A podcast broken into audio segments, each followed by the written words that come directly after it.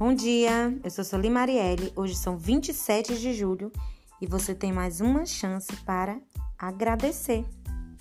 A palavra de Deus está lá em 1 Tessalonicenses 5,18, que diz: Deem graças em todas as circunstâncias, pois esta é a vontade de Deus para vocês em Cristo Jesus.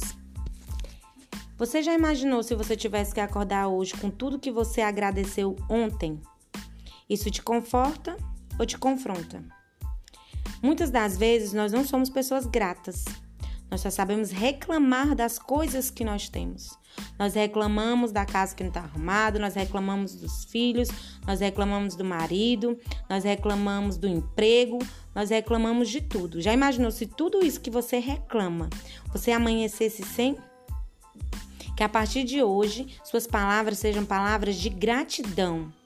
Que você seja uma pessoa grata ao Senhor por tudo que ele tem feito, por tudo que ele está fazendo e por tudo que ele ainda vai fazer na sua vida. Isso também são atitudes de fé. Fé é a certeza daquilo que você não que você espera e a convicção de fatos que você não vê, você não está vendo, mas você já está agradecendo, porque você está usando o quê? A tua fé. Isso agrada o coração de Deus.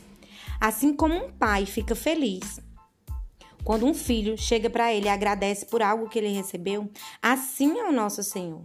Porque a vontade de Deus é que sejamos pessoas agradecidas por tudo aquilo que ele nos dá. Mesmo que as coisas não estejam acontecendo como nós queremos, sempre temos motivos para agradecer.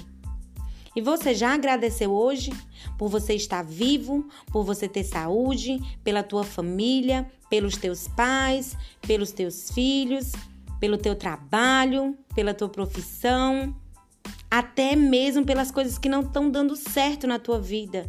Às vezes é uma doença, às vezes é uma enfermidade. Seja grato e fale: Senhor, eu sou grato porque eu sei que o Senhor está no controle e o Senhor vai resolver. Há um mês atrás eu fiz uma um 30 dias de gratidão na minha liderança com as minhas discípulas e todas elas, todas as que participaram desses 30 dias de gratidão tiveram testemunhos. Testemunhos de bênçãos. E é isso que o Senhor quer fazer nas nossas vidas. Que nós possamos mostrar para o mundo o quanto nós somos pessoas gratas, pessoas de fé, pessoas que acreditam que o Senhor não perde o controle, pessoas que, o Senhor, que acreditam que o Senhor está no controle de todas as coisas.